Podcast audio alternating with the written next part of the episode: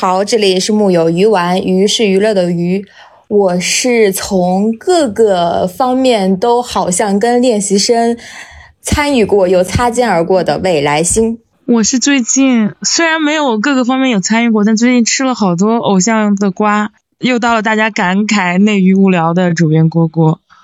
对。大家听到这一期的自我介绍，大家应该也听出来了。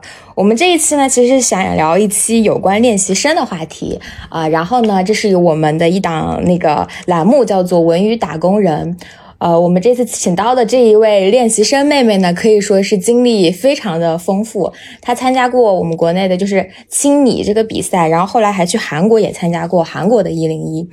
然后也是大公司练习生出来的，我们有请我们的练习生妹妹文哲跟我们打个招呼吧。Hello，大家好，我是文哲，嘿嘿。文哲现在已经回到呃老家了，是不是？对。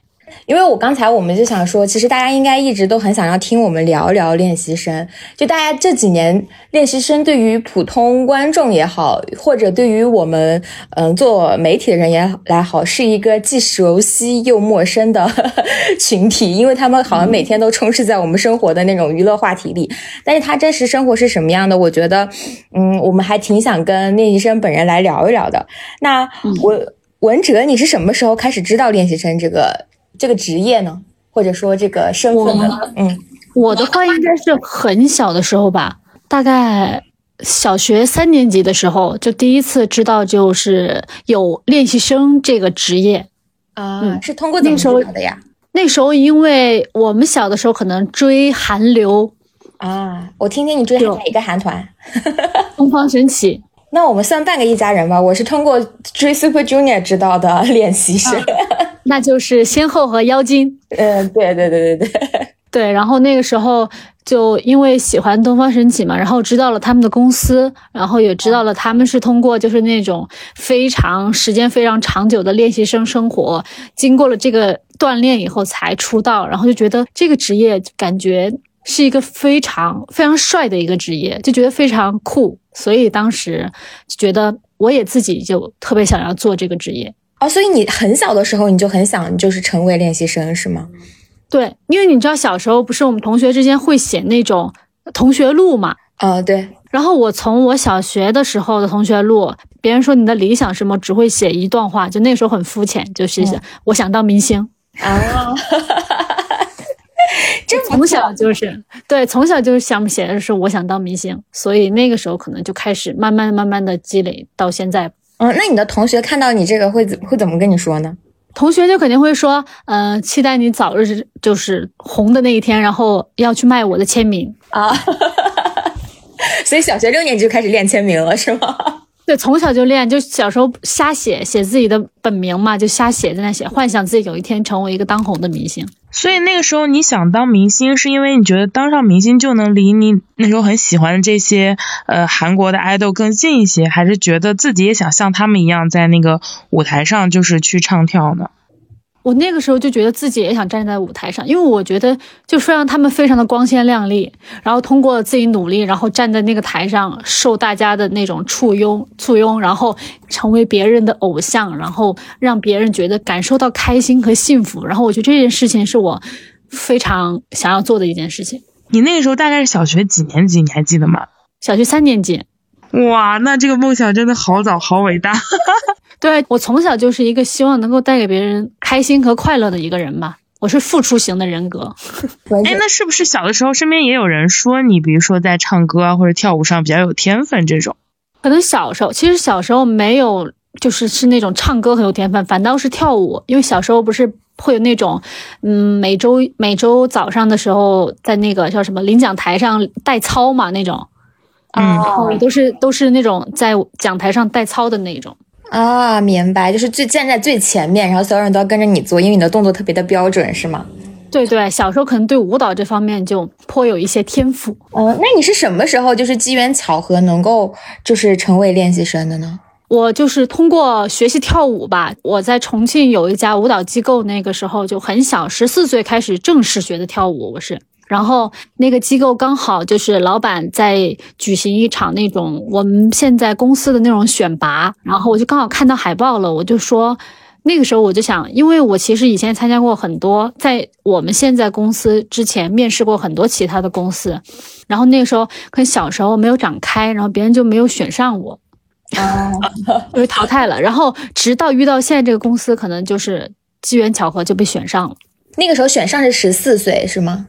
不是不是，选上是十七岁，啊，就是你十四岁开始学舞蹈，然后参加选拔是十七岁，然后就被选上了，对吧？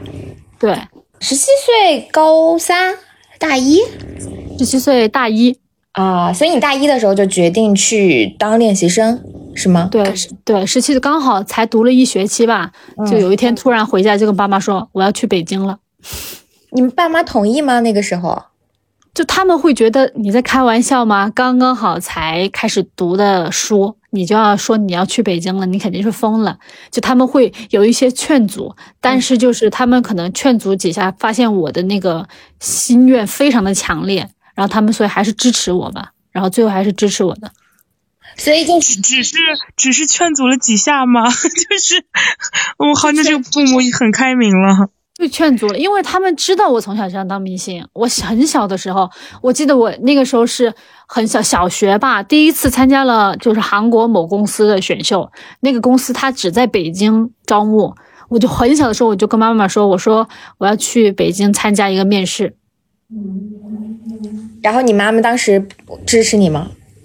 她带我来了，但是没有成功是吗？那一次？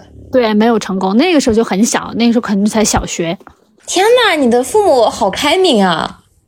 没有，他们他我的父母比较是，他们觉得我就是想做什么的话，他们还是会比较支持的。只要这个事儿不耽误你，就不是坏事儿，也不耽误你的成长的话，他们还是会尽可能的帮助帮助我吧。天呐，我要跟我说，我妈妈说我大一大学不读了，我要去当练习生，我妈能把我腿打折了。我想了想。可能我们家庭，我家庭是那种，我其实小时候成绩并不好，我不是那种别人家的孩子，嗯，就但但是我在体育啊，在文艺方面比较突出，就从小都是，我爸妈就知道我不是读书的这块料，啊，虽然我很认真的就是想要成为一个好学生，我不也不是好学生，成成绩很优异的学生，但是就可能读书的那根筋少了半截，可能就是没有那些同学那么优秀。嗯，但我觉得妹妹的父母好棒啊！就是虽然成绩不好，但是觉得自己的小孩在其他方面很优秀，就支持小孩去做这些事情，我觉得很棒哎。对我爸妈，他们一直说，他们说你学习成绩可以不好，但你人品必须得好，就从小就是这么跟我讲的。啊，那你做练习生的时候，就直接就是呃来北京练习的是吗？对对对。啊，那一开始练习主要练习些什么呀？主要练习就是有一套系统的训练，是我们公司从早上八点钟一直到晚上不限时间，就一套系统的，有舞蹈课，有说唱课，有声乐课，有那个健身课，然后还有礼仪课，就各种各样的课。礼仪课是什么课？就是就是就是比如说你的谈吐，还有你站着该怎么站，坐该怎么坐，就是这些方面。啊，他是像，就是比如说，他会像你要要求韩国艺人那样，就是你见到呃前辈都要打招呼那种嘛，都是在这个课上吗？对对对，就是也有礼仪方面，就是这些东西。哦，所以你们的训练非常的韩式是吗？对，那个时候我们的老师也是请的韩国的老师。啊，那你在这些课里面最喜欢哪一门课呀？舞蹈课吧。你你有在当时在，因为大家都是练习生，你有觉得自己在练习生当中自己的舞蹈也很突出吗？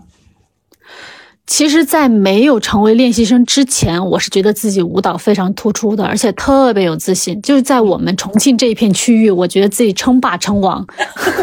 然后，结果到了北京以后，发现原来这个世界上有那么多比你更优秀的人。嗯，然后就慢慢的，其实慢慢的就可能没那么自信了，就觉得大家大家都好厉害，就是就是身怀都都有才艺。那你那个时候大概是哪一年？一一四一五年那会儿是吗？一六年。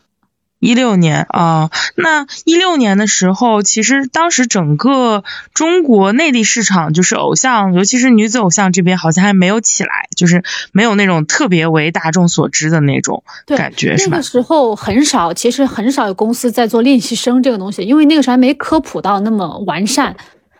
对我们公司算比较早开始做练习生，就是整个一个这个板块的东西吧。那那个时候会有担心过吗？就比如说，哎，我如果我就算我练出来了之后，我能怎么样？或者有一个想成为的目标嘛？就是这种的。我那个时候比起担心，我就是一股脑，就是我一定要出道，我一定要成功。就是那个时候反倒就是梦想，我感觉就是是一个非常庞大的一股力量吧。就感觉我反正就每天练习，我总有一天会成功的。那个时候你的这个出道其实就是你们公司内部的这个呃这个出道的名额是吗？就是一定要成为那个站到最后的那个人。对对对，大概是这样。那就是会想，就是我出道了之后下一步怎么样嘛？还是还没有顾得上想这些？就出没有就想着一定要出道，反正先出道，然后才慢慢的有后面的东西嘛。我觉得。哎，那那个时候公司给你们的这个所谓的这个出道是，比如说大大概是一个经过多长时间的一个怎么样的一个筛选，最终是怎么样的一个出道的这个规则呢？最开始刚到公司的时候，是我们有一批女孩嘛，就是最开始是我们先在深圳，差不多有一百多号女孩吧，一起集训了一个月，然后那一个月最后筛选筛选，剩下差不多十几个女孩。再到北京来的，最开始是在深圳集训，然后到北京来了以后，十几个女孩又分成了两组，就是两种不同风格吧，公司分的一个青春组，一个个性组，这样分了两个组合，然后公司给了两首不同风格的歌，就让我们每天练习，然后两个组合一起这样 PK 的感觉，看谁先出道的感觉。你分在哪个组呀？我就是非常意外的，居然我在青春组。我自己以为自己是个性组的，就后来公司说长相非常甜美，所以就分到了青春组。哎，因为你们公司不是也做了女团嘛？然后你你是大概什么时候就是开始有这个团？你被选进这个团里面的呀？我们其实。我们被拆分拆分了非常多次。最开始我不是说分为个性组、青春青春组嘛？本来以为就会以这样的模式出道，就是可能那边是个性组是五个人，我们这边是七个人。但后来公司又进行了训练，差不多一年以后，又进行了一个大淘汰，然后分又分了一个九人的女子组合，就是把个性和青春组解散了，又分了一个九个女九个女生的一个组合。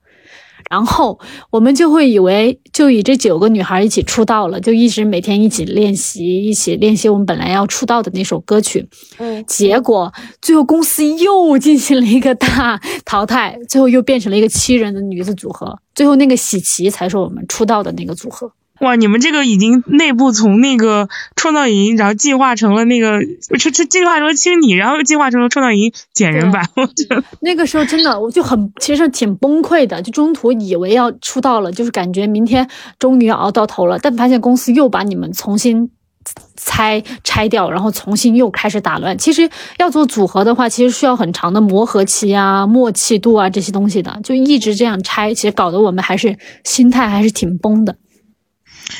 我理解，那人数变了，像那种各种，比如舞蹈的那个站位啊、队形啊，包括你们的一些话术，什么都得跟着调整吧？对，完全就是连你要唱什么 part 啊，这些全部都得改。相当于就是你以前，比如说你已经跳了差不多十、差不多五六万遍这首歌了，你已经滚瓜烂熟了，但是你要重新又把这首歌以不同的人数又重新再排一遍，其实真的挺崩溃的。那个时候有想过问公司为什么吗？或者就是你们有有有聊过这事情吗？有问过，就都还那种集体找到公司的领导说为什么要这样？就是做一个女团就好好做嘛，大家都在一起那么久，训练那么久了，为什么要拆掉？什么什么都问过，但最后就是是公司的意思，公司想要可能他们想要更好的方式去做一些东西吧，所以就我们也没办法，就只能听公司的话。相当于公司也没有明确给你们一个。答案或者是一个一个就是就是那种道理，他就是总之就是为了你们好，就这样的一个结果是吗？对对对，大概是这个意思。我记得后来好像就是锤娜丽莎以前也是喜奇的，是不是？她好像她在节目里面说过这个事情，是吗？不是，她她不是喜奇的，她是公司也是可能招进来的一批练习生吧？哦哦，明白，嗯，明白。哎，那你们就是做这个，等于是。从喜琪，因为你们自己当时怎么认定出道这件事情呢？就是感觉发歌了，然后有露出了，就感觉像出道了。哦，那那个你们做就是成被选到喜奇之后，到你们发第一首歌又经历了多久呀？差不多半年吧，快一年的时间。啊，那你整个练习生练习了多久？我从我们算的话，嗯一八年出道的，然后一六年开始训练的。啊、两年的时间。嗯，嗯，但其实好像还行哎，我觉得这个练习时间，但是在中国好像也算是比较久的了。对，可能，但是就是那个出道，其实就只是我们发了歌，然后也有露出，就是发了微博，发了我们的照片，但其实感觉真正意义上被别人全部都认认识或怎么样，感觉还是后面可能参加了选秀吧。啊、所以就是你们当时的所谓的出道，就是嗯，公司给你们发了歌，然后在微博上官宣了说有喜琪这个组合了，对吗？对对对，有做线下的这种类似于发布会这样的东西吗？没有，啊，那你们第一次就是那种在现场给人家表演是到什么时候了呀？啊、我记得是一次在那个鸟巢那个广场啊那儿，广场在广场上面给大家表演，对，路演的感觉。是像快闪那种吗？对，是不是快闪就是路演，让大家知道喜奇。就公司当时想的一个策略吧。我想起了 TFBOYS，他们好像也曾经拿着这个话筒在那个重庆的那个街边上去唱过。那你们那个他当时，会有类似那种感觉吧。我们当时就会有舞台吗？那个时候其实舞台也很少，因为那个时候还没有正式有那种选秀节目。然后那个到后来参加了一个就是打榜的一个音乐音乐节目吧，那个才算正式的那种在线上的舞台吧。啊，我的意思是在鸟巢的时候，你们那个时候就是呃自己带着音箱就去跳了吗？还是说公司其实给你们搭了一个舞台，对对对你们你们去跳？没有没有舞台，就在一个那种石板路上。哦，所以你们其实正儿八经就是有灯光，然后有专业的设备的，就是亮相，其实是要到有你音乐榜了，是吗？对，哎，我就很好奇，就是你发了歌之后，到你有你有你音乐榜，这个也是经历了一段时间的，是不是？嗯，对的。你在那个时间里边，就是一公司跟你说你们已经出道了，但你好像发现，其实是不是本质上对你们跟你们的那个平时练习生的的生活没有太大的改变呀？对我们还是每天早上起床去到公司上舞蹈课。哦，那你们在就比如说我要准备出道这件事情，我肯定是要有一个作品拿出来嘛。你们当时一起做了多少首歌，练了多少个舞蹈呀？当时是公司本来准备了有一首，就是我们为出道发的那个单曲，嗯，然后还为了就是路演 cover 了一下就是别人的歌，然后当时也表演了一下那首歌。感觉当时因为很少有那种女团跳男团的舞嘛，然后我们就为了准备那个舞也练习了很久。嗯，所以你们当时呃，大概一个数量的话，歌准备了几首，舞蹈准备了几个呀？你说路演吗？呃，就是未出道，就是发歌的那个时候，哦，出道的话就那一首歌。就为了那啊，就是准备了那首歌，所以后面就是再准备，再有的话就是到了有你音乐榜的时候，是对不对？对对对，啊，哎，那你们从有你音乐榜，我看是二零一八年的事情，你们在参加选秀其实是二零二零年的事情了。对，你们在这一年在干什么呢？练习。就还是练像练习生一样去练习是吗？对，每天每天的行程都是练习，每天都一定要到公司练习。就是那你那那个时候会觉得嗯很迷茫吗？因为你刚刚说你们出道之前其实目标很明确嘛，就是要出道，但出道之后呢，就是会发现好像生活也没有变得特别有区别，然后但是那个出道目标已经实现了。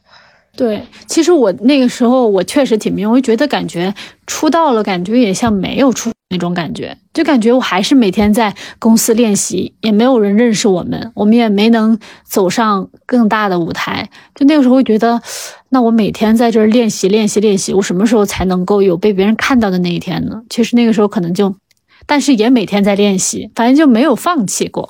嗯，那你们就是在参加选青你之前是经历过一，应该是经历过一个那种导演组面试的吧？对，你们有多少人去参加？你知道当时有多少人去参加了吗？就我们团都去了，啊、我们是以七个人的形式去的。啊、当时你们是选上了四个人，是不是？对，因为你当时那个时候其实选秀应该也是有一定的认知了，然后呃，你自己当知道自己被选上的时候感受如何？被选上的时候，嗯其实没有什么特别大的感觉，就觉得呃，可能第一次要参加节目的录制了，就得好好的好好准备。当时就想着，可一定要好好准备，这次一定要让别人看见我们。你当时对自己的名次有预期吗？肯定是想出道啊！当时谁不想出道呢？当时因为那个时候选秀不也选了好几届了嘛，有哪一个练习生的状态是给了你点希望，说我要是成为他到他那个程度就 OK 了的，有吗？有这么一个对标的人吗？没有哎，那个时候就苦心修炼自己，就无无心观察别人。那因为当时第一届最火的应该是创嘛，就是当时是呃第一年跟那个偶像练习生对台的创造幺幺零幺，然后当时其实一下子就是第一届女团，然后全国的大火，然后其中可能就也包含了像吴宣仪啊、孟美岐这种到现在还都是很多人认知的这种韩系标准训练的人，然后也有杨超越这种特别有反转性的这种故事感的人。当时你们有看那那一届的选秀吗？其实我们平时真的挺少看选秀的，就包括我们自己的节目播了以后，我也从来不会再去看的那种。所以我那个时候就觉得啊，只是可能有选秀吧，但我我们都觉得我们一定要拿出我们自己的实力，让别人看见我们。那个时候就真的就是这样的想法。你当时对自己的初舞台现在还有印象吗？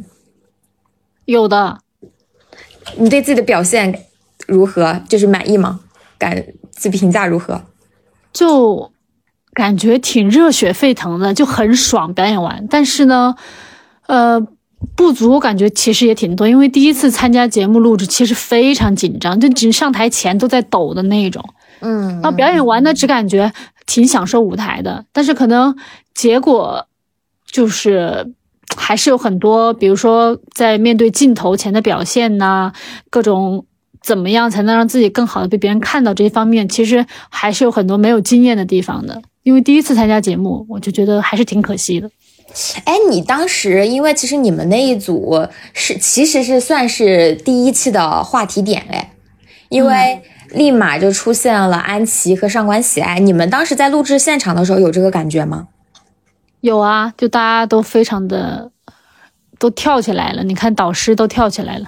嗯嗯嗯嗯，你你有想到过，就是说，那你看在就比如说，你有想到过安琪和上官喜爱那一段会那么突出吗？有想到过吧？因为觉得就足够足够优秀，就肯定会被别人看到的。除了优秀之外，其实你们当时很大的标签是不太一样。嗯，不一样，就是因为你比如说那个时候上官喜爱，他就唱了一段歌吧，我记得是一首大 vocal 的歌。然后像安琪就说是小蔡依林嘛，跟当时就是非常韩系的那套还是有一些不一样的，而且的的确确你们因为也训练了很久，实力也摆在那儿，呃，你们有没有那一刻觉得自己成了的感觉？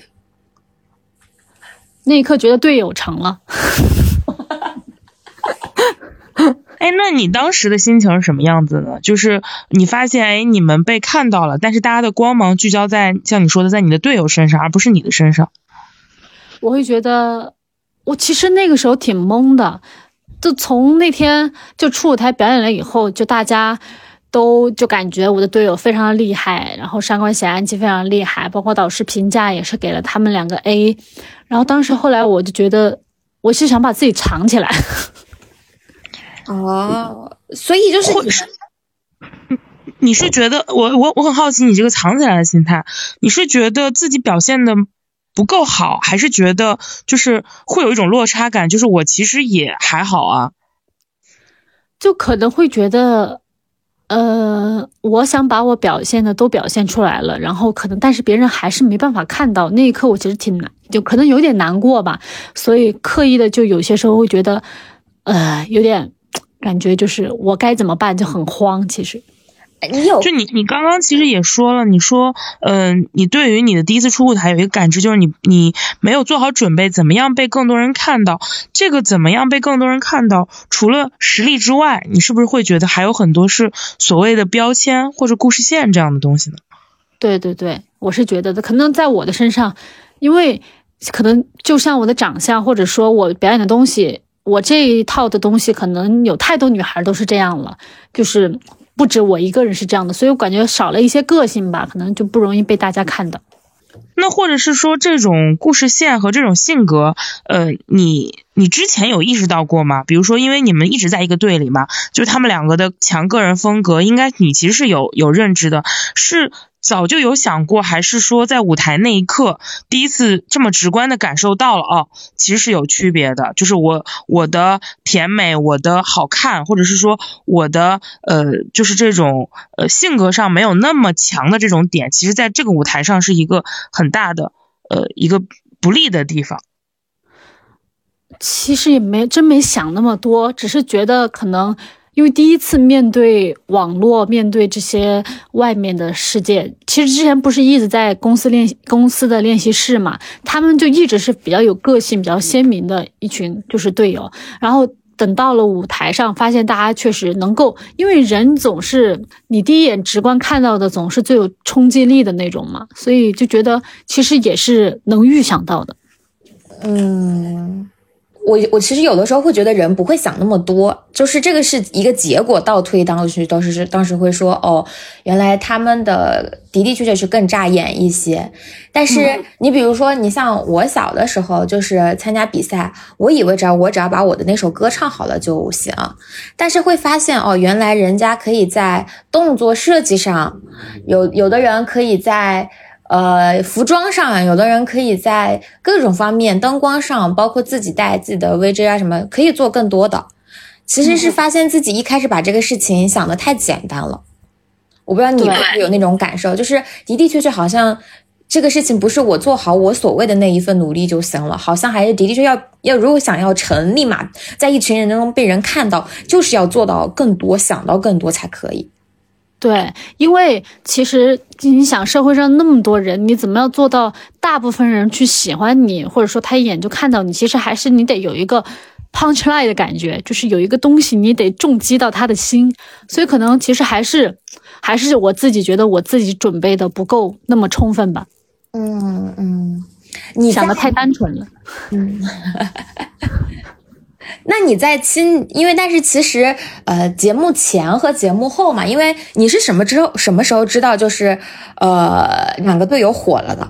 就是因为就录制和播出还是有一段时间差的嘛。什么时候知道队友火的？就是队友都去拍中差了。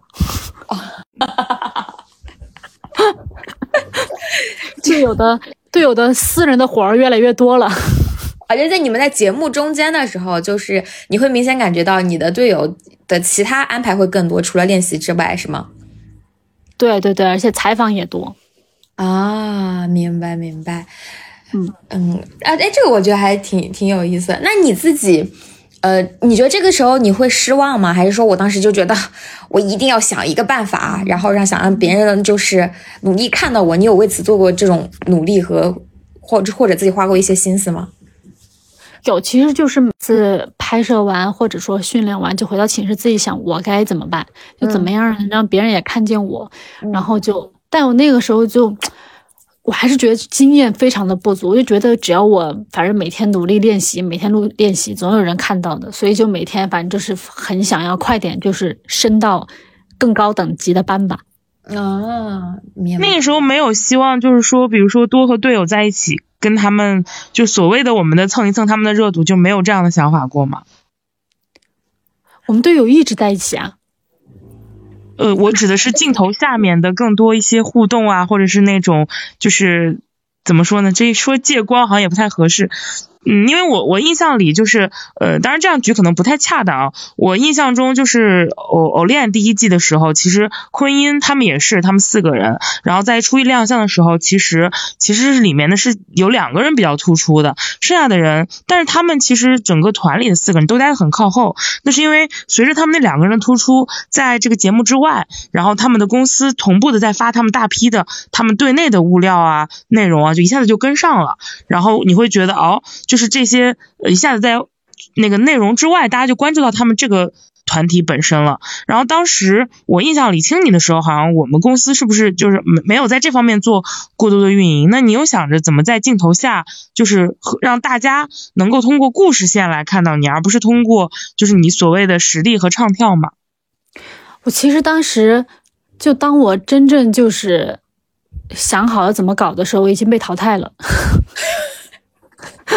就还没来得及。那你当时是怎么想的呢？现在可以分享一下吗？我想好的就是可能要多在镜头面前出现一下吧，然后并且多去为自己争取一些机会。就比如我第一场公演的时候，我就其实我平时是一个从来我不喜欢去领导别人的人，我也从来不会去，就是去策划什么，但是我去争取了队长的这个职务。嗯嗯，当时可能其实我队友也挺挺惊讶的，我没想到我会去争取队长，因为我平时真的从来不会去当队长话或者说怎么样的一个人。当时争取了一下，但发现没有特别大的作用。啊，哎，那你在第一次参加那个节目的时候，你有看到就是，呃，有因为当时看了很多练习生嘛，你你自己有印象特别深刻的练习生吗？我印象特别深刻的练习生，嗯，傅如乔吧，啊，就是那个唱歌甜甜的，好像是好像是马来西亚还是哪的那个女生是吗？呃，她台湾台湾的，啊，对不起，我不要骂我，我我因为人姑哎，为什么对她印象深刻呢？因为我觉得她就像一个天使，就是感觉就是在这片土地上突然生出了一朵花的感觉，真的她很单纯。嗯，就他唱那个微微的时候，就感觉就感觉我被治愈了，所以我很喜欢他，我也感觉他很可爱。你当时有没有是有没有那种，就你一看就他肯定能出道的那种？我当时想的，我队友肯定能出道。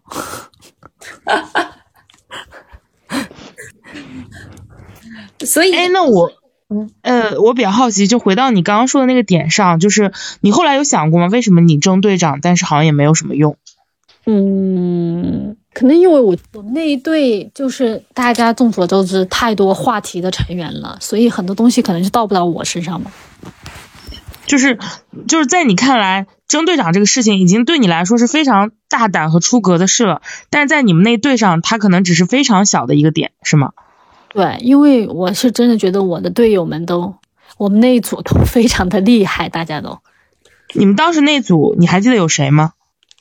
有安琪，有孔雪儿，有金子涵，葛欣怡、魏晨，还有黄心苑，就是我的非常好的一个朋友。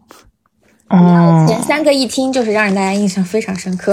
对对，前三个光听名字，可能大家就对《青春有你》里面一定有他们的位置。嗯，明白明白。嗯，那那个时候就是就是，当你发现就是这一幕没有什么用啊，那可能这个时候也也已经是播出了嘛的时候是吗？对对对，呃，那当时的感感受是什么呢？就是觉得呃，我好像找不到更好的方法，还是说你觉得接下来自己还能更怎么样一些？当时其实我真的没有没有什么很好的想法或者怎么样，我只知道我要 努力练习，争取让别人在义工的舞台上能看到我。当时就这样。嗯，那你后来觉得你的义工的舞台就是达到你想达到的效果了吗？或者说，我们纯从舞台表现来说，你觉得你满意吗？对我们队挺满意的，因为大家都跳挺齐，然后挺厉害的，并且不是拿到了舞蹈组的第一名嘛，嗯，然后还挺开心的。但对我个人，我会觉得我队友太耀眼了，没办法。嗯，就是那个时候会觉得，就是有一种呃，就是我好像即使达到了我能达到的唱跳上的努力，但是还是没有办法，就是嗯，就是让观众看到我，会有这种很遗憾的感觉吗？其实是有的，那就是这种那个那个那一瞬间那种难受，或者说这种情绪，它是呃，你是想办法把它给度过了，还是说嗯，其实一直过不去这个这个坎儿呢？我这个人就是，我一旦就是可能有点儿有点儿小没有成功，我就其实挺失落的，我需要很长的时间去消化它。但是后来，其实，在里面的时候，真的不会想那么多，因为每天就是训练，每天就是想着要把表演舞台，所以没有那么多时间去想很多其他东西，只想着快点练好了，给大家表演，在舞台上怎么怎么样。但至于结果的那些东西，我也没有办法控制它，所以我就觉得，对，就是这样。就是其实等于说真正比较大的失落其实是出了那个。这个环境是吗？就当你真正的就比如被淘汰之后，然后拿到手机，接触到网络，看到铺天盖地的声音的时候，这个 emo 的情绪会不会放大？有点吧，其实没有想过自己会被淘汰。对，你是几公被淘汰呀？抱歉问一下，就就一公就淘汰了。哦，所以你当时会很惊讶这个事情是吗？就很难过嘛。就节目播出的时候，我淘汰的时候那集我镜头最多。对，因为当时好像你，我记得你跟另一个队友，就是好像因为你们不是去了四个人嘛，然后应该你们两个好像都是都是义工就被淘汰了，是吧？对对对，哦，对，我记得当时网上其实反而是有一些声音的，就是说，哎，其实这呃喜琪的这另外两个队友其实各方面的实力啊，包括能力也都还蛮不错的，但是他们就呃就是走的很早，就是其实我我记得当时好像网上是有这样的声音，有看到这样的声音吗？走的很早，哎妈，这话说的，sorry，我就是说离就是被淘汰的很早，没关系没关系，就当时就啊，反正就是那段时间不是刚好就是要隔离嘛，那个时候疫情，嗯，然后就在家里，反正就是尽可能的就逃避这件事情嘛，所以那个时候就直接回家了是吗？直接回重庆？对对对，淘汰了以后第二天就就得出去。不是回重庆，回北京哦。所以你是，那你那段时间也没回家，然后在北京继续练习是吗？对对对，然后公司也会安排一些嗯活动吧。哎，那你参加青你之后，你觉得有改变吗？比如说有机场有开始有人有有来接机什么之类的吗？哦，肯定有改变的，至少就是比起以前没有人认识，那个时候还是有些人认识我们了，还挺感激的。嗯，你淘汰的那个时候有有有有人在追你们吗？有的，我其实一公的时候，你们知道有一个特别感人，我在台上就是差一点就哭出来了，就是在忙，因为一公我们是唯一一场就是有观众的表演嘛，嗯，然后在那么多感觉成成百上千的观众里面，在那个最后一排，我看到有一个女孩高高的举着我的一个手幅。我一眼就看到他了，就他很努力垫脚，让我看到他的首付，我那一刻眼泪就含就包在眼眼睛里。我原来我也是有人喜欢的，天呐，这一段好感人，真的，你们不知道那个女孩让我觉得就是直到今天，我都觉得我非常的感激她。天呐，就是啊，你这所以这说明，即使我即使人再多，即使即使你就是那个人站的再靠后，你你他们嗯就是喜欢你的人还是会。被舞台上你们看到的是吗？是完全可以，他真他真的是站在最后一排，我没有开玩笑，最后一排就唯一有一个人拿着我的手幅，因为我前面其实已经有太多那些可能比较热门的选手的一些手幅啊，眼花缭乱，我就在最后一排看到了他，然后当时我就有点控制不住想落泪了。天呐，追星女孩们，你们真的，你们你们的你们在台下的那些。应援和努力真的会被你们的偶像看到，哎，就是我觉得这个其实说明了的，嗯。而且那个场景好妙啊！你站在一群人当中，然后他也站在一群人当中，你们两个就互相看。对我真的看到他了，哎，真的还挺感人的，双向奔赴吧，这可能就是。谢谢谢谢他。那你回来了之后，工作机会多吗？嗯，也还好吧，因为那个。因为因为疫情的原因，其实也没有很多，但是还是会有一些工作的机会，就是比以前肯定是要多一些。有没有一些就是哎，让你打开了一些新的生活体验的机会？就是发现哦，原来呃做爱豆是这样子的一些工作呀？呃，就是可能会有一些，比如说那种，嗯，那个还有一个演戏的机会啊。对，我记得你拍了一个剧，是不是？对，拍了一个网剧。嗯。那个是你参加完清理之后得到的机会是吗？对，因为那个导演就是看到《青春有你》里面我的表现，他觉得我很像他一个剧本里的一个人物，所以他通过朋友找到了我。啊，那个戏拍了多久呀？那个戏拍了一个多月。嗯，他跟你做 idol 有什么不一样呢？感觉很新鲜，那是我第一次拍戏，就感觉是一个完全新的一个领域吧。你们在公司的时候有给你们上过演技课吗？有有有有表演课，但是有表演课和真实的那种演戏还是挺不一样的。因为你比如说你真实演戏的时候，你可能连基本的，比如说你出画了，你都不知道。你一开始有过这个阶段吗？对，因为其实你知道，就是 idol 和演员可能很大区别，就是 idol 就是镜头来了，你得盯着他，嗯嗯嗯，你得诱惑他；但是演员就是镜头在你面前，但你不能看他，你得看你的对手戏的演员。啊，所以这是很，就是可能最开始很难，就是有些时候偶尔看到镜头来了，你就很想盯着他。其实你不用盯镜头啊。你这么一说，我能对应到好多个片子的片段。可能我觉得，可能是不是因为 idol 每个人都在被教育，就是你要努力争取镜头，然后就对习惯了。是的，是的。哎，那当时第一次的，就是受接受到这个导演邀约的时候，就是当时心情是怎么样的？会觉得哎，我好像又开启了另一扇大门，会有这种感觉吗？有，当时感觉非常非常的感动，然后也非常的感谢那个导演，就是能够在那么多女孩中发现了我，就觉得非常谢谢他能给我一个机会吧。你后来看过自己演的戏吗？嗯，有看过。呃，你自己感受如何？觉得挺漂亮的，谢谢导演把我拍的那么漂亮。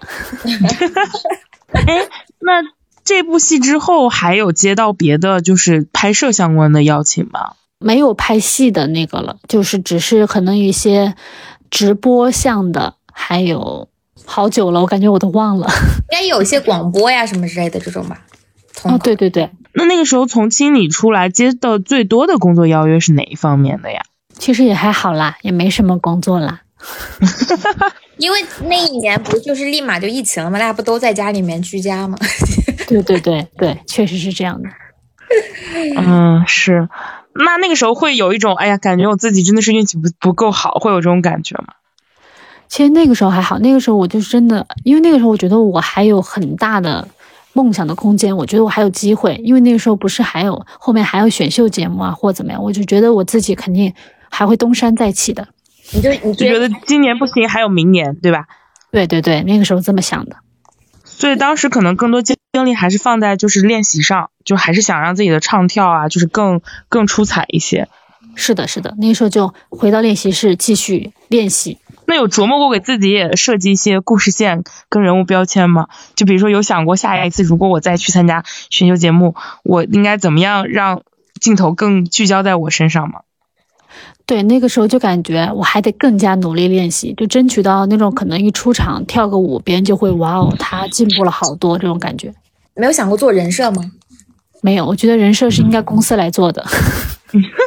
我做好我本分的事情，剩余的交给公司。所以你觉得本分？哎，那个时候公司有有给你们规划什么人设之类的这种吗？其实。也还好吧，我觉得，因为我是一个，我说实话，我从大家第一次在镜头面前看到我到今天，我一直是一个，我本来是什么人，我在镜头面前就是什么样的人，就是可能就比较，我是走真实的人设吧，就是也别有人设，就是我是什么样的，我在镜头面前就是什么样的。嗯，哎，你有你有在那一刻就是觉得。有的人可能就是在适合在镜头下边的，他往那儿，大家就是会人群当中，大家就会不注意的去看到他。你有你有怀疑过自己可能不是这样的人吗？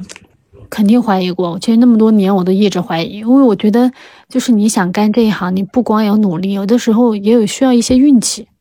所以，但是你那个时候没有想过放弃是吗？没有，没有，完全没有。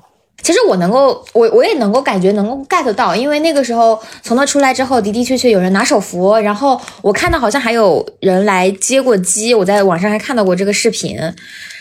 就我觉得他一上一次节目对自己的改变那么大，然后肯定是想着我再上一下节目就好了。对，因为我觉得就是有可能第一次没有成的事情，咱们第二次说不定就成了呢。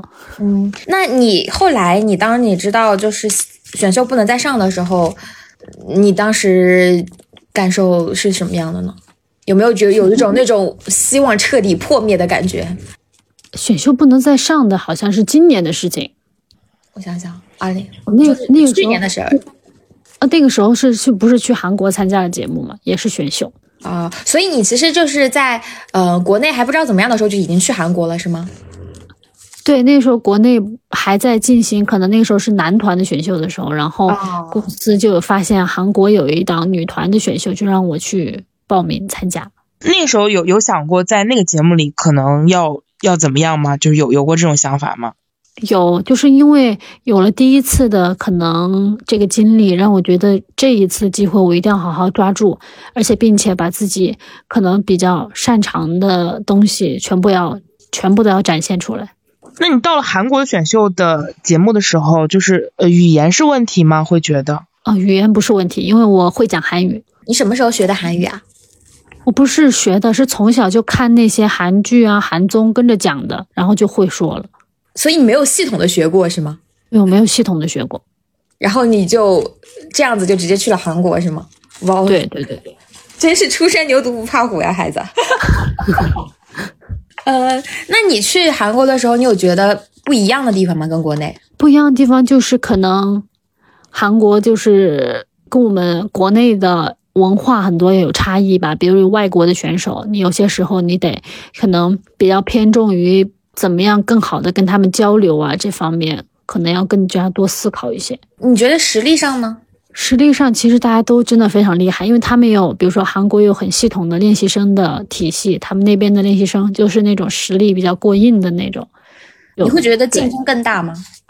其实也还好，我觉得都一样，只要选秀，大家都是非常优秀的人。因为我说实话，就是因为你看，比如说你在清理的时候，你是你们团是就是实力非常突出的那一波。就大家一下子就觉得哇，你们公司出来的练习生都好厉害啊！你会不会到韩国就觉得哦，原来我在我的水平在韩国好像还行，也没有像在国内的时候那么突出，有这个感受吗？有这个落差吗？其实还好，嗯，因为我觉得就是在选秀节目除除了就是实力唱跳这方面，其实还有很多可以被别人看到的一些点，这是我可能参加完第一档选秀节目以后悟出来的一个道理吧。嗯，你觉得你当时可以被大家看到的更多的点是这个点在哪？搞笑哦，所以你去韩国就开始走搞笑小可爱的路线了，是吗？对，没有，当时就感觉我就是豁出去了，我一定要被别人看到，所以就是可能，其实私底下我是一个还除了在熟人面前，其实陌生人面前我挺社恐的一个人，但是我就感觉参加节目我得豁出去了，我这一次不能白来，不能再丢脸了。你们当时去了几个中国人？去了几个女生呀？我们公司就我一个，那整个节目呢？嗯，中国女生有三十三个，哦，好多呀！天呐，嗯，比我 我的妈，他是他是每个国家都招三十三个，韩国也是三十三个，日本也是三十三个啊，明白了，明白了。这边想问一下文哲，其实在这个九九九他播的时候，就是国内的社交网络上，其实也有些讨论，可能很多会集中在他是否对中国的选手有一些不太公正的待遇。那你当时作为参与者，你你会有这种感受吗？我觉得肯定不公平是有的吧，因为毕竟在别人的国家嘛。就是呃，当时因为我看微博上其实有很多人嘛，包括替那个小婷啊，然后呃还有很多就是呃就是包包括你呀、雅宁啊、蔡斌啊，他们都会觉得，哎，你们的实力包括人气都还可以，但是其实就是没有被呃节目组很好的对待。那就在录制过程中，这种这种遗憾或者说这种感觉会很深刻吗？其实会有的吧，特别是总决赛的时候吧，其实挺大，挺惊讶的，真的挺惊讶的。嗯，对我我记得当时有一个细节，就很多人都在说嘛，说你一直在念那个小婷的名字。对对对对对。但是最后结果大家还是 破防了，就是反正我看中国很多追这个节目的选手还是都还很替你们难过。但是你其实最后在这个节目里，我记得其实也有进到前二十名，对吧？就是呃，就是那你对你自己这个表现满意吗？其实我感觉我真的尽我的全力了，但是就是可能没有出道吧，还是会有一些遗憾吧。而且是不是会觉得这又是一个跟实力无关的结果？嗯，选秀嘛。本就是这样的，嗯，明白明白。哎，那你在当时在就是韩国参加这个呃节目，当时结束的时候是大概是什么时候？十月份，十月份二十月份的二号，十月二十二号。然后当时就是结束完之后，就是有有想过，哎，我在这个节目里其实名次也还 OK，就在当地会有一些多的一些工作机会嘛？其实也还好，没有人联系我哎。有想过是为什么？就是比如说其他的选手有吗？就是当然那些出道的肯定是我们就先不说，其他那些呃，比如说比你名次稍微靠前一点，也同样没有出道的选手呢。嗯，好像大家都回国了。那你们有有有有问过为什么吗？或者有有有讨论过这个原因吗？因为我觉得韩国市场不缺人吧，因为他们你知道，我们毕竟年纪在韩国的话，练习生里面算比较大的，然后在韩国那么多，这个国家更年轻，嗯，对，更年轻、更小的小朋友都在系统性的训练，可能就对我觉得是这样。所以说那个时候就是，其实韩国会更残酷一些，就是如果你没有办法出道，就是进到那个出道位，就是其实就是等于结果就是相当于就是一个失败了，或者就是相当于就是只有回国这一个选择。对，我是这么觉得的。那回国之后大概是什么时候有听到，就是说，哎，明年好像选秀不能做了这个消息呢？就刚刚回国没多久吧。啊，那那个时候会觉得是啊双重打击这种感觉吗？会有的，会觉得，哎，我可能就是缺点运气吧。那那你有想过怎么办吗？就是当时想过怎么办，就尽可能给自己找点找点出路呗。就觉得如果有演戏的机会的话，也可以尝试演戏什么的。你有去联系相关的朋友，或者说自己去跑过组吗？有，就是其实从今年年初的时候开始吧，就是不是去年是年底回来的嘛，嗯，然后试过很多次进吧，但是就是可能有些别人不愿意用 idol，或者有一些可能就是价钱没谈好。你自己也参加过两次比赛，你觉得实力在比赛当中占的，就是比重要多少，占是多少呀？实力的话，百分之七八十吧。你觉你觉得运气只有百分之二三十的这个成分吗？呃，也不是，那就是五十五十吧。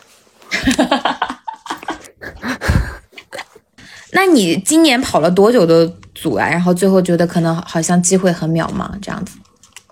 就好好几个月吧，差不多有半年的时间吧，很多次都是那种剧组都去跑了，就可能可能到到最后就又没消息了，而且因为疫情，很多就不是可能解散了，也没拍什么的，特别多。有没有就是已经定了你最后又没成的那种？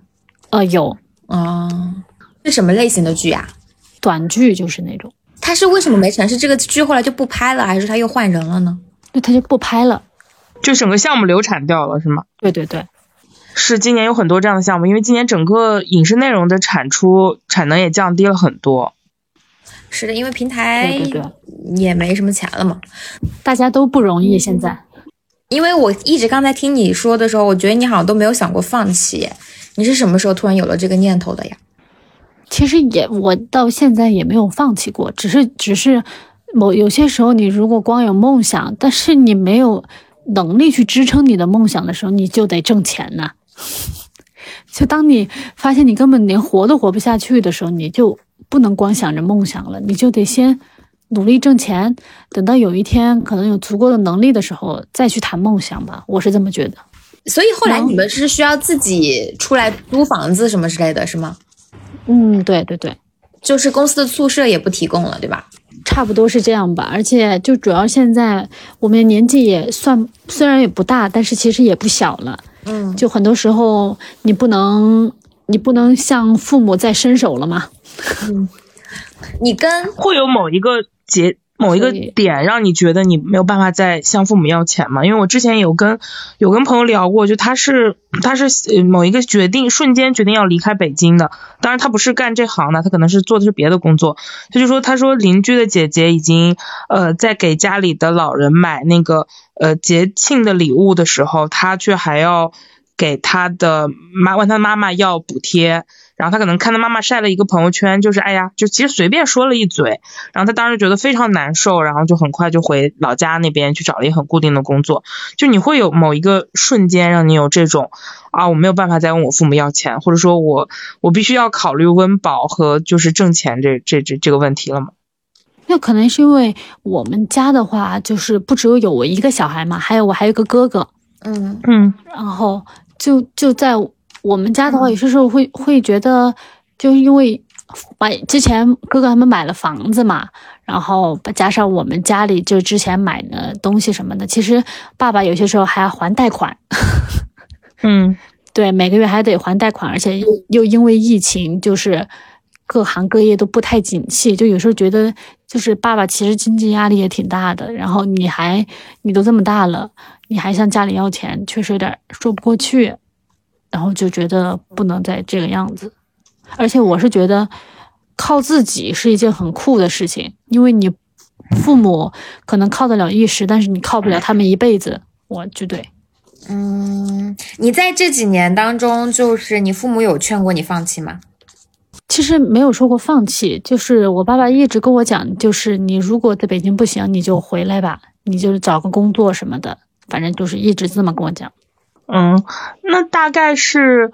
我觉得你最开始有想过，就是比如说，比如说在北京这边找一个工作呀，或者说还是从事跟这个领域有关联的工作，有有过这种想法吗？就不一定是说我要演戏啊或者怎么样，但是这个行业上下游其实还有很多别的工种嘛，有有考虑过这些吗？对我其实有想过，包括现在就是我其实也不是完全就是在重庆，我就是偶尔也会去北京怎么样的，但是就是因为北京现在物价其实挺高的。包括租房子也好啊，还有各方各面，就所以说暂时先回重庆来，重庆稍微物价低一点吧。你是什么时候离开北京的呀？就上个月。你之前在北京的时候，就是租在哪里的房子？好多地方都租过。你最开始的时候是跟着公司住那个宿舍嘛，后来在朝阳区看的房子，然后又搬到通州区来过，对，换过几次了。就会越搬越偏这种感觉是吗？对对对，越来越远，越来越便宜。哎，那你在离开之前跟你的队友们见过面聊过吗？有啊，大家现在都是各自在发展嘛，都觉得反正就是彼此支持吧。他们现在留在北京的人多吗？啊，大家基本上都在北京，就是你们七个女孩都还就除了你回家之外，其实都基本上都还在北京，是吗？嗯，对的。他们有人劝你说留下来再坚持一下，有吗？嗯，我们彼此都不劝的。尊重祝福这种 是吗？对对对，还有人就说干脆就只爸爸就说的回家结婚生子，挺好的，何必呢？就大家这种感觉。对对对，嗯，因为我其实觉得有的时候。嗯，做文娱这一行啊，尤其是你，比如说你们像这种台站在台前的，它尤其更像一场梦。就是你有回去的那一个瞬间，有一种自己梦醒了的感觉吗？其实现在可能才回去没多久吧。其实我还我有些时候觉得还好，就是其实我有些时候挺享受一个可能不被大家关注，就作为一个普通人生活，其实也挺好的。就但是就是。可能很久很久没有站在舞台上了，有些时候会突然想念起啊，去年这个时候可能我还在舞台上啊，怎么怎么样，会偶尔想起来吧。嗯，就是你现在想的还是比较怀念，就是你站在舞台上的日子，是吗？嗯，对的。哎，我们不要聊这么丧，越聊越丧。我们聊聊好玩的吧。就你在这个行业这么久，我们聊聊行业上你自己的见闻怎么样？就是你平时看的，嗯，你比如说你爱豆这个身份，呃，你的朋友或者你的同学或者你的亲戚会对此有好奇吗？然后你自己比较有受到困扰的是什么吗？因为我看过一个，他们总会，他们总会问八卦，但我从来我都是不回答，是不知道还是不回答？他们就好奇明星的八卦，不，有些可能就是不知道，但有些就是不回答。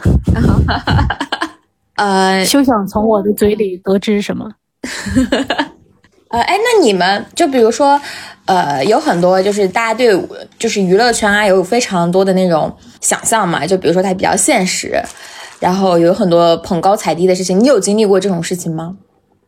我觉得这不光是在娱乐圈吧，在这个社会上，肯定大家都会更加仰慕那些比较成功啊、比较有钱呐这些的人吧。因为大家谁会谁会愿意跟比自己差的人玩呢？是不是？嗯，你你有遇到过？就是因为其实这两年爱豆也活得挺难的嘛，嗯，然后竞争压力也非常大。你们你有遇到？就是你有看到过为了做方，就是为了工作机会很努力的人吗？或者甚至是有一些不体面的人，你有遇到过吗？那肯那肯定很多呀。我觉得就是大家都在为了一些机会和为了一些。就是怎么说，反正就是工作机会去付出自己的一些时间吧。反正就是大家不都是这样吗？为了工作嘛。你有你你有什？你觉得哪方面的努力是你能够接受的？哪方面的努力？嗯就比如说你就是去试镜啊，然后投递资料啊这些，然后这就是这种这种我是能接受的。你会主动去，比如说加入某个圈子呀什么之类的这样子吗？或者去参参加某个饭局完全不会？，完全不会。嗯，呃，为什么呢？这其实这个，我觉得这个不是一个特别，不是像大家想的那么那么一个的一样的事情啊。因为的确的的确确，有的时候有的节目对于呃小一点的艺人来说，可能真的就是熟人就上了。你有想过这样子，其实能够打开自己的社交面，可能会给你带来更多的机会吗？但是我真的是一个，其实我真的是一个挺低调的人，我一直都远离红尘。嗯就是我能，我能，就比如说有试镜的机会我会去，但是你要我就是跟陌生人长期的聊天，而且我是一个，其实我不知道你们会不会有这种事，我不敢接电话。我其实平时我从来我基本上不接陌生号码，就是我很怕跟别人打电话。嗯，但你会不会害怕自己错失掉机会呢？其实也没有那么多机会了。嗯，就可能我是一个比较，真的是一个比较社恐的人，而且我的其实我的老板也经常会跟我讲这句话，就是你要干这一行，你这个圈子里，有些时候你必须要去，比如说跟别人去谈吐一些事情或展示一下这些。但是我真的，可能我这个人就是这方面不太行，所以可能这也是我运气不是很好的其中一个原因吧。我承认，即使很多人都告诉你，social 是很有必要的，是在这行业里的一项基础能力，你感觉你自己也没有办法去接受它，是吗？对，因为我真的是觉得人各有命，就是，我就按着我想活的方式去活一次，哪怕可能错失了一些东西，但我也不后悔，我开心最重要。我一直是这样一个人。但是你，我不知道你有没有看过，就是因为今年在《就业男团》这个综艺很火嘛，然后里边的路虎他就说过他求职的一些，就是寻求机会的一些经历，就是自己做，随时带着那个呃 PPT 呀、然后自己做个公众号，随时就能够，然后主动去发名片啊。你看到这种的采访的时候，你有没有想过，就是其实如果当时自己再嗯、勇敢一点就好了，为自己多争取一点，其实没什么的这种心情呢？但是其实我不知道那位老师陆虎老师是怎么样可以见面到那些人的。我平时生活里很少有机会去见到一些，比如说可能比较厉害的人物，或者说能够给我机生活机会的人物，因为我生活真的很单调。我是平时没公司没有工作安排，我就在家里待着。要么就是在去舞蹈工作室去跳舞，然后就继续回家待着。我的生活就是这样两点一线，但是很少有机会吧。嗯，哎，那你说到这个的话，其实就是比如说，呃，你们公司也是有自己做出来的人嘛，就是自己靠自己做自己的自媒体。就比如像陈娜丽莎一开始在自己在抖音上做的也很好啊，你有想过经营自己的小红书啊、抖音啊这些平台自己做一做吗？嗯，这是他比较擅长，上天给他的一个天赋吧，让他做这这这方面能够有个爆款，或者让别人看到他。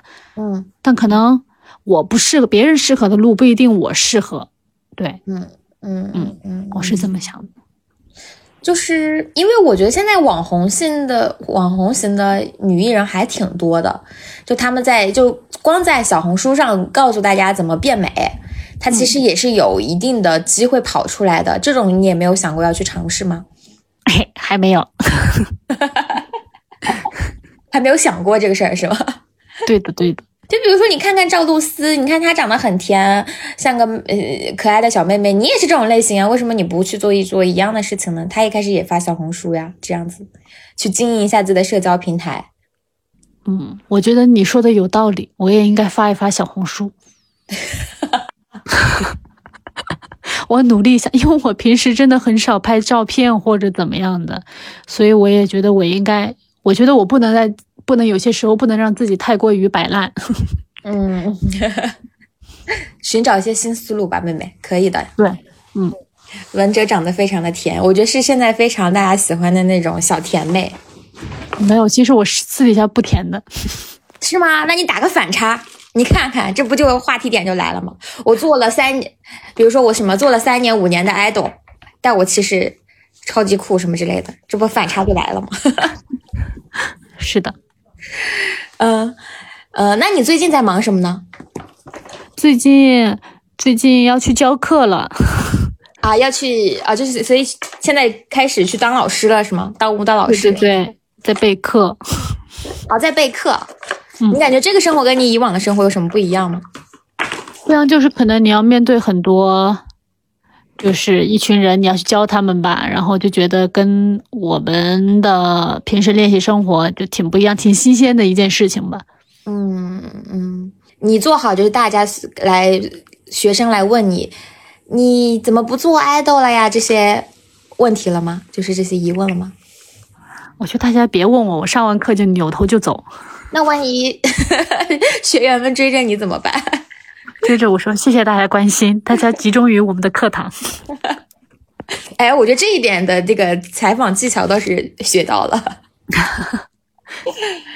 嗯，行，那你现在是自己怎么看待就是过去这几年做练习生和做爱豆的这个时间呢？我觉得就是其实是我人生路上挺丰富的一道一件事情吧，就让我也成长了很多，学到了很多。就是我觉得都是生活的锻炼吧，一些经验让我就是其实我没什么好后悔的。嗯，你接受现在自己可能以后就是个普通人了吗？我接受。那你现在的打就是对未来的生活的规划是什么样的呢？未来的规划就是我要先挣钱，然后买房。然后职业上呢，就打打算好好做老师了。呃，如果未来很有钱，也可能就是自己，咱们就写个歌，咱们就自己发啊，也不是不行，我觉得，因为我我们上次做有一次播客做那个呃快女的时候，于佳丽也说过，她说她就想多挣点钱，给自己多发几首歌，我觉得也不错。嗯，她也开了个剧本杀店来做这个事情。对，而且以后就如果挣了钱，我也想开个娱乐公司，咱们就自己当老板。这是你现在最想做的事情吗？我现在最想买房。那你有想过想去谈恋爱吗？就是比如说家里面人催婚催，因为你二十五岁，应该家里人也会问这个事情了。就是我爸还好，我爸不怎么问，他就顺其自然，就该到就缘分来的时候，你挡都挡不住。现在暂时不考虑，现在就是搞钱是吧？对，文哲是一个，我觉得聊完之后，跟我想象中还挺不一样的一个女生。嗯、我觉得她就是真是一个很佛系的人，很佛系，就是真的那种爱豆身上那种狼性，在你身上那种 没有没有看到。对，可能我朋友包括朋友啊，老板也会觉得就是。你要当爱豆，你一定要去争去抢，你要怎么样？但是我真的，我从我从来就是一个很佛系的人，这也可能导致我很少拿第一名吧。其实这五年，我想想，你从十七岁到现在，不止五年哦，嗯、现在是这年八年时间，其实加在一起，嗯嗯，我觉得这八年时间，其实对于现在的文哲来说，是一个非常非常长的一段时间。其实，但是。嗯拉拉宽拉长时间去看，他其实，在人的生活中其实是也没有多久这八年，但是这八年因为这些特殊的经历，我觉得倒是一段非常好的经历，然后也是一个非常不同的呃体验吧。我觉得就有很多人这一辈子都是没有这个体验卡的，但我觉得文哲起码在十七岁的时候勇敢跟家里人说我要去，然后家人就带他去了。嗯，我觉得还挺不错的。如果是我人生体验当中有这么八年的时间，感受一下这样的生活，我觉得也很好。我觉得人不是说一定要走出来那一刻才是一定是完全成的。我觉得这八年文哲一定得到了自己想得到的东西，对吧？而且我觉得就是未来嘛，谁也说不定我会成为一个怎样的人。至少我觉得，哪怕我很以后可能五六十岁的时候，我那个时候给我的孩子说：“你妈妈曾经参加过选秀节目，在舞台上你看看，就咱们咱们有视频，有青春，你妈妈也青春过。”我就觉得那一刻，哪怕到那一刻，我会觉得，那我想起来这件事情的时候，我非常的欣慰，非常的开心。嗯，好多事情不是成功和失败这么简单的事情。是体验过和选择的事情，嗯嗯，我们祝福文哲能够得到自己早日买房，谢谢，希望大家都有房，在北京都有房，这个愿望，这个愿望好好遥远，好遥远，一人一套房。行，我接住文哲对我的祝福。呃，姑姑还有什么要说的吗？没有，我就是在想，就是其实感觉选秀这一代选秀人真的很多人运气不好。你看，就是嗯，正好选秀不让搞了，又赶上整个这个影视行业产能下降，很多项目也没有办法开了，然后可能就真的是在呃，就是在北京是很难坚持下去的一件事情。嗯，我也特别希望就是。这个行业能快一点好起来，这样的话，可能你们会有更多的机会可以留在北京。然后，因为我想，如果你们，我觉得对很多在这行业里面还没有对这行死心，或者说还不想放弃人来说，其实如果不是说实在是不行，可能你们都还是想在北京更更坚持下去的。嗯，是的，嗯，没事，大家都说明年会好的，我我也希望明年会好一些。对，希望明年我们都能。摘下口罩，呼吸新鲜空气，没关系，我们都自己在努力的生活吧。唉，聊到最后也只能这个样子了。是的，嗯，我感我我反正是觉得，我今天跟文哲聊的还挺开心的，因为我觉得他是我们非常喜欢的采访对象，因为真的很真诚。呃，我不知道大家有没有通过文哲的这一段采访，然后嗯，了解到更多的练习生的另一面。我我不喜欢用嗯成功和失败来，或者说所谓简单的糊这样的方式来定义别人的一段经历。我其实去过文哲训练的那个地方，就是我是看到过他们公司一个月训练的小孩儿，然后看到过他们大概训练了几年的小孩儿不同的那个慧眼的。就是他们在汇报的时候，我去看到过的，所以我知道文哲从那一个月的那个训练营里面走到现在，其实付出了多少。嗯，就是嗯的的确确可能有一些在这一件事情上，他可能有一些时运不佳吧。但是谁说的好呢？对吧？指不定文哲到时候就是重庆舞什么舞蹈的一枝花，我跟你说，又重回重庆。怎么这一段感觉有一些催泪？因为我去过你们公司，真的。谢谢谢谢。去过深圳，然后也去过北京。嗯，我看过你们每一个练舞的教室了。我看到过，那也算见证我们成长的人了。对，所以我说我是经历过又 错过，就各种方式都看到过吧。嗯嗯嗯，而且我觉得这是一个很勇敢的决定。呃，其实，在早些年的时候，你比如说我不读大学，我去参加练习生，这个决定，尤其在那个时候，练习生还不是一个被大家都所熟知的职业的时候，就是很厉害。我觉得有文哲一定要永远要记得，你十七岁的时候超级酷，干了一个绝大多数人都不敢干的事情，非常厉害。谢谢，谢谢。对，哪怕是我比你，我是一个就是学这个出身的人，我也对你这份勇气非常的佩服。嗯，你做了我不敢做的事情，非常厉害。对，嗯，我觉得今天就聊到这儿吧。然后我们感谢文哲能够。呃，这么坦诚的跟我们聊这个练习生这个生活，嗯，然后也都祝福文哲早日买房，然后或者早日回到北京继续你的梦想。嗯，谢谢谢谢大家。好的，大家都去那个社交平台上 follow 一下文哲吧。万一 等我们都推一下文哲，说不定他马上就要发小红书了呢。因为我们这期，行，我一定发，监督一下，真是的，万一找到个新出路呢？嗯。好好的，那我们今天就到此结束啦。我们是木有鱼丸，鱼是娱乐的鱼，我们下次见，拜拜。